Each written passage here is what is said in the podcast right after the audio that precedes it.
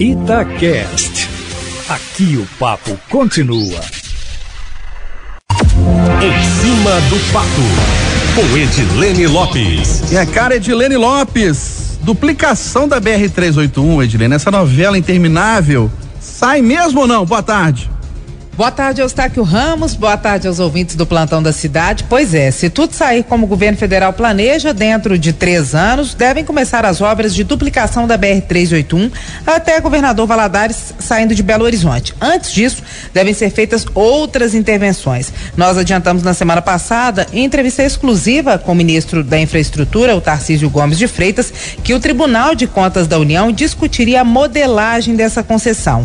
Na sexta-feira, a reunião foi marcada, nós adiantamos a informação, demos no Jornal da Itatiaia, primeira edição de sábado, e mais tarde um pouco o ministro confirmou a informação no Twitter. Se a modelagem for aprovada, em outubro, segundo o ministro, os trechos devem começar a ser licitados. O ministro Tarcísio Gomes de Freitas é um dos técnicos mais respeitados dentro do governo de Bolsonaro e também mantém um trato próximo com parlamentares e governadores. E tá com tudo e não tá prosa, viu, Eustáquio? Perguntado sobre a eleição, ele desconversa, mas com o capital político que vem construindo, o engenheiro militar pode conquistar fácil uma cadeira no parlamento nas eleições de 2022. Mas voltando para a BR-381, é, eu estou na turma do Maomé, que é ver para crer, porque a licitação não é garantia de obra. Nós já vimos trechos não terem interessados, como mais próximo de Belo Horizonte aqui em Sabará, então serem abandonados pelas empresas depois de licitados, pelo alto investimento que alguns trechos exigem, com grandes empresas instaladas ou com uma população grande instalada no local,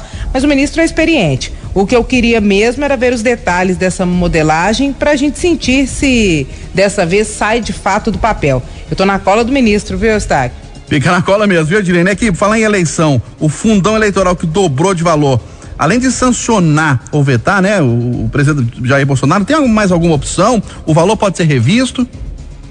Bom, como nós sabemos, está nas mãos do presidente Jair Bolsonaro sancionar ou vetar o trecho da lei de diretrizes orçamentárias que aumentou o fundo eleitoral de 2 para 5,7 bilhões de reais. Se o presidente sancionar, o Congresso pode vetar. Se ele vetar, o Congresso pode derrubar.